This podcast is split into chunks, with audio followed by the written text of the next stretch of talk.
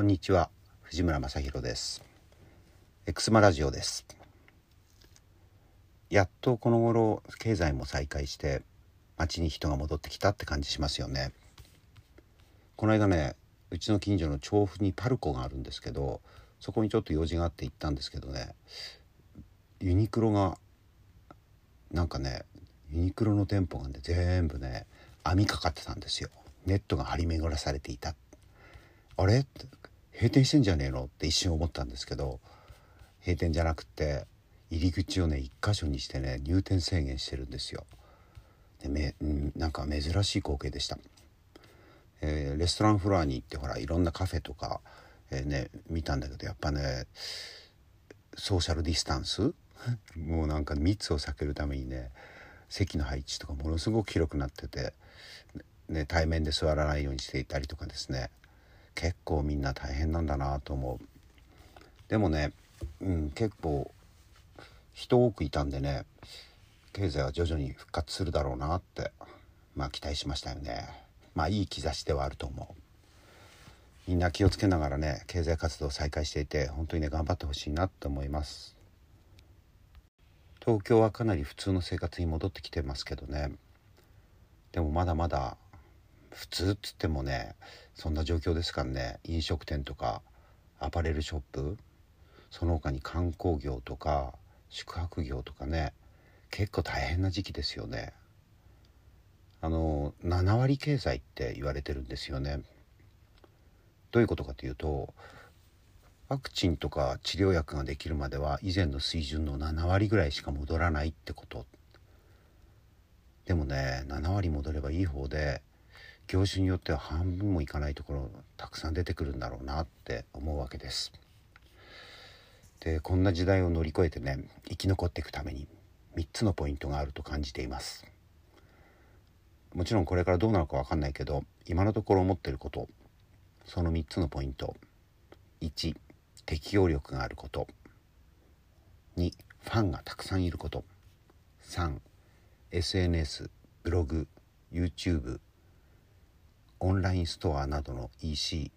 それを駆使すること。この3つこれから必要になるんじゃないかな。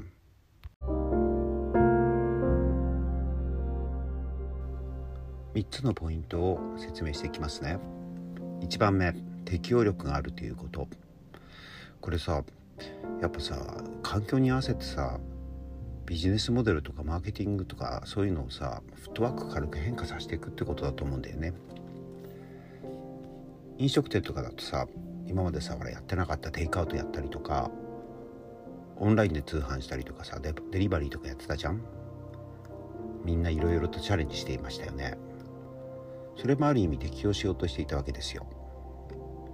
その他にねシェフが作った無料のレシピねレストランのレシピをね無料でね公開してたりとか SNS で。あとねうんとそうそうそうあの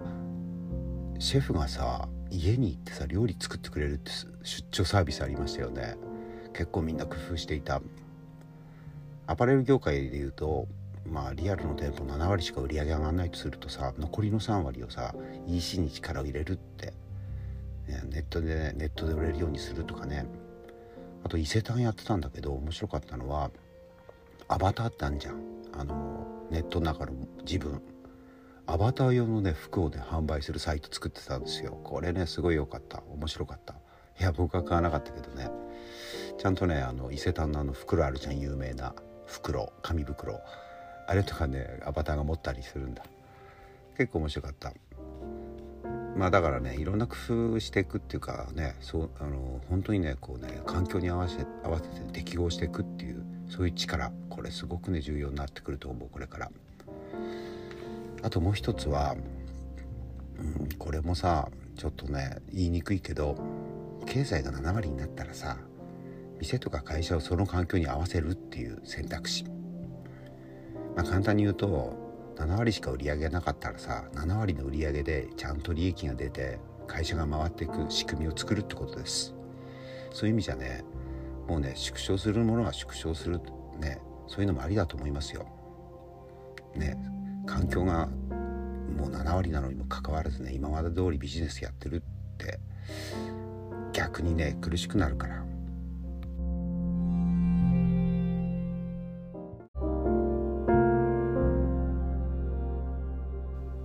2つ目のポイントはファンがたくさんいるっていうところね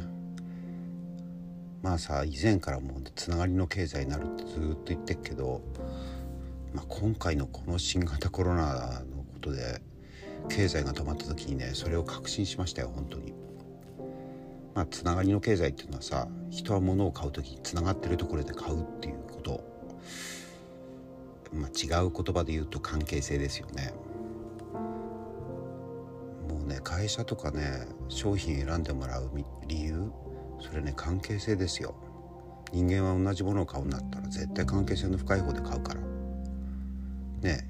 そうでしょう。ん例えばね飲食店が営業できなくなってみんなテイクアウトとかデリバリー始めたけどまあどこもかしくもやりますからね。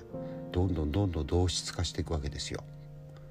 えー、消費者はどこを選んでもいいんだからだから売り上げが思ったように上がんなかったり利益が出なかったりしている。でも僕の熟成さんやってる飲食店とっても売れましたよ、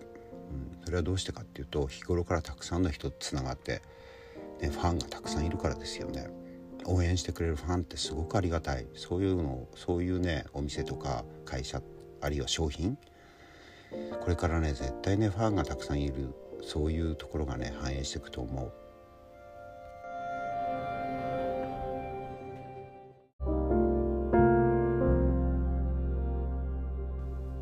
そしてポイントの3つ目。SNS ブログ YouTube e コマースなどを駆使しようってことですね。あのねある塾生さんからねあの報告あったんですよ。嬉しい報告でね。まあこの女の人なんですけど東京東京じゃなくてね、うん、まあ地方の都市で、えー、数店舗展開している飲食店なんですけどね。なんかね面白い結果が出たんですよ。あのある店舗のね店長やってる塾生さんなんだけど他の店舗はね売り上げが5月の売り上げが50%くらいだったんですよ。ところがね彼女の店は5月の実績ね作体でね98%になってた。ね他の店と何が違うかっていうと,、えーとね、その店長の店はまあ、コロナ以前からですねスタッフ巻き込んでインスタグラムでお客さんとねすごい交流してたんだ。だからね面白くて休業要請中とかもさずっと閉店してるんだけどテイクアウトやったのね。結構ね店と同じね値段のあのステーキとかハンバーグのお弁当だったんだけど結構高いテイクアウト。これがね売れ続けたんだよね。で他の店舗はね全く SNS やってなかったんですよ。もうねすごいテイクアウトするじゃない？そうするとねあの売り切れちゃうんだ。でね20人ぐらいお客さん断っちゃうんだよねいつも。毎日毎日。でね面白くてそのテイクアウトでその店のことをね初めて知って。で休業明けになってからさ食べに来てくれる人とかあとね若い人がねすごい増えたって言ってた。でねホームページのアクセス数もねコロ前に比べるとねコロナ前に比べるとすごいね飛躍的に増えてて。インスタのフォロインスタのフォロワーも毎日のように増えてる、うん、やっぱりね関係性をね創出してるって感じだよね。ますますねこれからね SNS とかそういう、ね、ネットのメディアこれは重要なメディアになっていくと思いますよ。だから優先順位を上げて取り組んでいくってことがすごい大事だろうなって思う。そんな感じで3つのポイントを解説してきましたけれどもまあその3つのポイントをね意識して店や会社をねこれからねイノベーション変革していくそういう時期なんですよきっと。でねやっぱねうんまあ今までやろやらなかったことをですねやるまあ早まったって感じですね。今までやろうやろうと思っててやんなかったそういうことをですねやらざるを得なくなってきたって感じ。ね、だから当分ね昔の経済に戻らないっていう、まあ、昔みたいにですねたくさんお客さんが来てね混んでる店、えー、そういうことはねもうないって考えて当分今できることをねやりましょう、えー、そうすることがあなたの未来を輝かしいものにしていくんだから。ということで今日もありがとうございます。またお会いしましょう。